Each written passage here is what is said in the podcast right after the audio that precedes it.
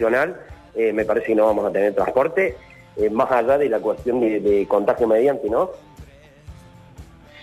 Bien, eh, seguramente. Ya quédate ahí en línea porque tenés la nota con el plasma, una nota que es muy importante que la habíamos solicitado también al comienzo de la mañana. Yo tengo información acá que me acaba de llegar, les decía, relacionada con el tema del sol, que hablábamos recién, Mariana, Dani, con respecto al sol de invierno y el sol de verano.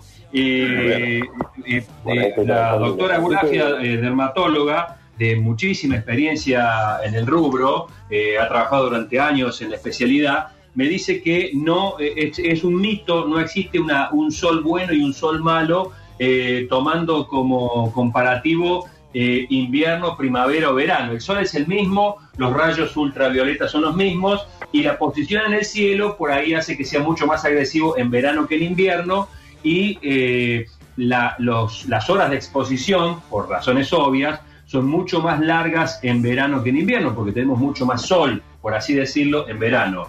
Lo que sí recomienda en, en toda ocasión que no siempre se cumple es el uso de protector solar. El uso de protector solar no tiene nada que ver con la estética, aunque en muchos casos evita ese rojo que es lo que a mí me pasa, ese rojo de ardido, digamos, yo no, transito por el camino del bronceado, yo voy del blanco al rojo y a lo sumo puedo tener un rojo atenuado, pero nunca logro el marrón del bronceado ideal. Bueno, pero más allá de lo estético, el protector solar es muy importante para la piel porque los rayos ultravioletas, eh, conforme el mundo ha ido progresando, eh, han sido cada vez más dañinos para el cuerpo humano, entonces filtros que pueden ser un poco más suaves, filtro 15, filtro 10, filtro 30, filtro 50, cuando son niños eh, también, pero protectores solares usar siempre, y en algunos casos para pieles muy sensibles este, que, tienden a las rosáceas o, a otro tipo de problemas, el protector solar suele usarse los 365 días del año,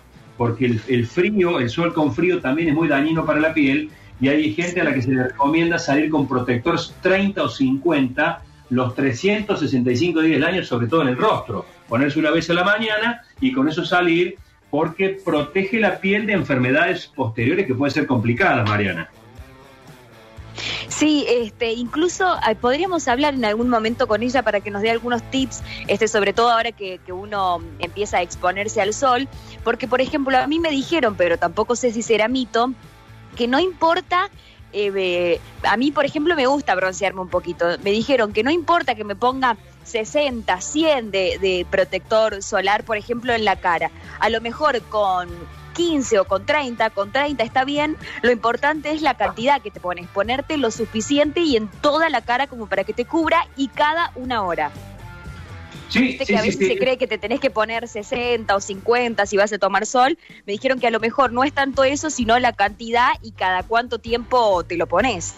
Bueno, también eh, cuando ya hace mucho calor, te tira un chapuzón en la pileta, o te metes en el río, se te sale. Bueno, eh, ya vamos a hacer uno, vamos a hacer uno, un punteo, porque tiene que ver con la salud. Esto también, eh, digamos, de rebote ayuda a lo estético, pero tiene que ver con la salud porque eh, la piel eh, no hay que tomar a la ligera. Es el órgano más grande que tiene el cuerpo humano, el más extenso y el más sensible y muchas veces al que menos bolilla le damos. Eh, no nos vamos de todo el tema de salud. Volvemos con Ariel Salio porque tiene nota con el tema de plasma que es muy importante y lo estábamos pidiendo esta mañana. Ariel.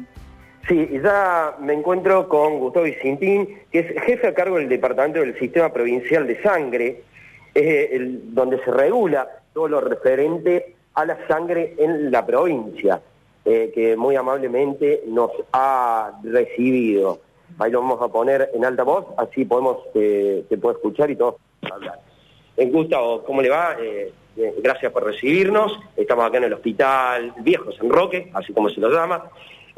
la pregunta puntual ante un oyente de nuestra radio con respecto a que tenía que, le, dijeron en una clínica, puntualmente, en la clínica de Lesarfield, que tenía que hacerle una transfusión de sangre, de plasma, debido a que él tiene COVID y problemas pulmonares. Pero le dijeron en la clínica que hay una lista de espera.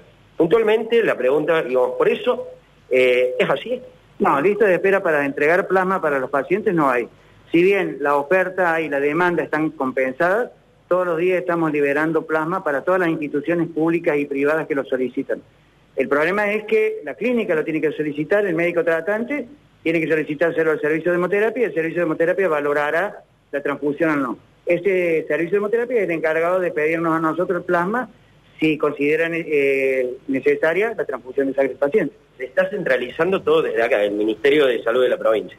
Así es, eso ha centralizado la extracción de plasma aquí para ofrecerle a toda la ciudadanía de Córdoba. Nuestro ministro decidió en su momento eh, darle plasma a toda la población de Córdoba sin costo alguno para poder que para que todos pudieran tener acceso al mismo. Por eso me extraña que le digan que hay una lista de espera para entrega porque estamos entregándole a la parte privada y a la parte pública de la misma manera para que el paciente no tenga ningún costo en esa transfusión. Lo que nos decían desde la clínica privada, que tenían que ver con el, tema de hacer una transfusión a cualquier persona, tiene un costo de alrededor de 25 mil pesos. ¿Ese es, el eh, ¿Es así esto o no? No, el plasma no, que se entrega desde la provincia no se debe cobrar, no tiene ningún costo si lo extrajera la parte privada... Si lo extrajera de Si lo extrajera la parte privada tiene los, costos serológicos y de descartables que tiene cualquier procedimiento de plasmaféresis. Pero al extraerlo la provincia, el gobierno lo da gratuitamente. O sea, el Estado se ha hecho cargo de la entrega de plasma para que todo ciudadano, eh, ya sea eh, con recursos bajos económicos, con recursos altos, tenga el mismo acceso al plasma que cualquier ciudadano cordobés. ¿Está comprobado clínicamente el uso de plasma para COVID? Se está comprobando, estamos haciendo estudios clínicos, es una enfermedad muy reciente, pero está teniendo eh, bastante éxito eh, la transfusión de plasma de convaleciente en los pacientes, reduciendo la estadía de internación en terapia o en sala y a, y a veces evitando el pasaje del paciente de la sala a terapia intensiva. Sergio, te está escuchando Gustavo, si querés ampliar.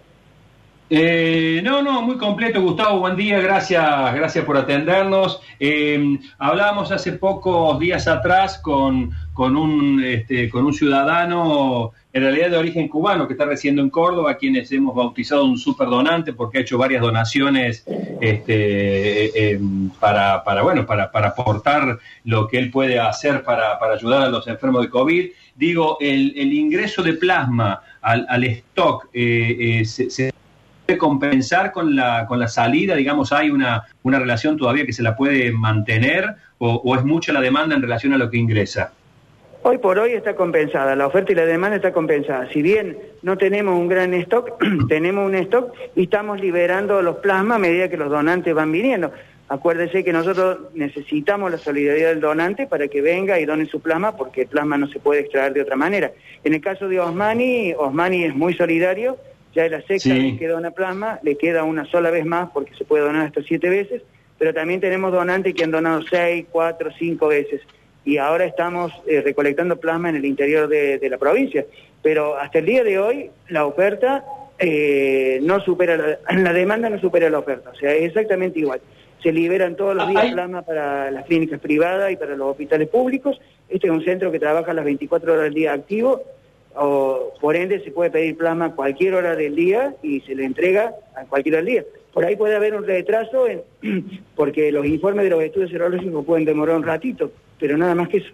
O sea, en el día se entrega. Eh, ¿hay, ¿Hay alguna contraindicación, por ejemplo, alguna quien ha padecido alguna enfermedad en, en, su infancia o en su juventud, llámese hepatitis, sarampión, varicela? Este, eh, hepatitis suele ser una de las más complicadas para la donación de sangre en ciertos casos. ¿Está contraindicado o acá no hay ningún problema? El donante de plasma es igual que el donante de sangre. El plasma es un hemocomponente, es un derivado de la sangre, la parte líquida de la sangre, por ende tiene que reunir los mismos requisitos que cualquier donante de sangre. Se le suma a la donación de plasma que las mujeres que han tenido gestaciones, o sea, que han estado embarazadas alguna vez en su vida, ellas no pueden donar para la transfusión, pero sí pueden donar para la planta de hemoderivados, porque generan unos anticuerpos, que son anticuerpos HLA, que pueden producir una reacción adversa al paciente que recibe ese plasma.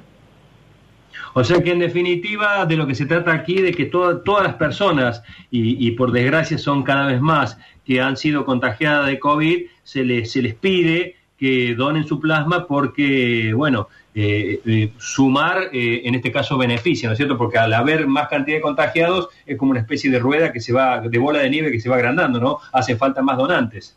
Así es, hace falta más donantes, como hacen falta más donantes de sangre, hemos tenido una caída de un 50% en donantes de sangre, con el plasma pasa exactamente lo mismo. Un paciente que se recuperó de COVID y que está de alta eh, tiene que esperar de 14 a 20 días, acercarse acá al centro de plasmaféresis, se le toma una muestra, se lo estudia y si está apto se lo cita a donar.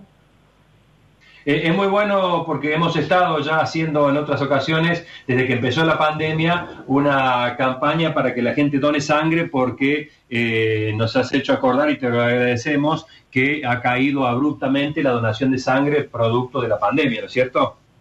Así es, así es. Y lo que yo quiero recalcar, eh, por favor que se sepa que el, el plasma no tiene ningún costo hacia ningún ciudadano cordobés. Y es más, nuestro ministro ha colaborado con cuatro provincias de la República Argentina enviando plasma sin costo también. O sea, ningún paciente, ningún ciudadano cordobés que se transfunda plasma en la parte privada o pública debe pagar un centavo por esa transfusión. Perfecto. Daniel Friedman, tenés algo para preguntar, ¿verdad?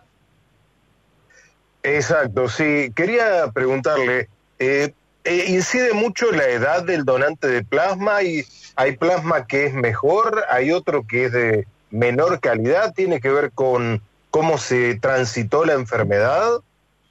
No, por la edad no, en realidad sí tiene que ver cómo se transitó, si se transitó con mucha sintomatología, normalmente ese paciente va a generar más anticuerpos que el paciente que ha estado asintomático, pero la verdad es que no, no tiene nada que ver la edad, sí eh, las enfermedades preexistentes que puede tener un paciente, porque un paciente con mucha edad puede ser hipertenso, diabético, que eso lo inhibe a ser donante de plasma. Bueno, eh, no sé si te queda algo, Ariel, la verdad que muy completo. No, muy completo, quedó claro también y lo dejó Gustavo con respecto a que no se cobra ninguna clínica privada, ni tampoco, por supuesto, un hospital público, la donación de plasma. Y eso está bueno que los ciudadanos lo conozcamos, para también defender eso cuando sucede esto en alguna clínica privada. Bueno, eh, un saludo y gracias, ¿eh? Bien, acá le mando. Gracias, muchas gracias por comunicación con, con nosotros. Bueno, esta eh, importante nota a esta hora de la mañana. Hay que donar plasma para todas aquellas personas que están en este momento atravesando la difícil, el difícil trance de sufrir de coronavirus. Eh, y no nos olvidemos de que hay que donar sangre. ¿eh? Donar sangre ha caído abruptamente, ya esto fuera del COVID-19. La donación de sangre es muy importante porque el, laboratorio de hemoderivados y el banco de sangre están sufriendo una baja significativa en su stock y esto es importante. Donar sangre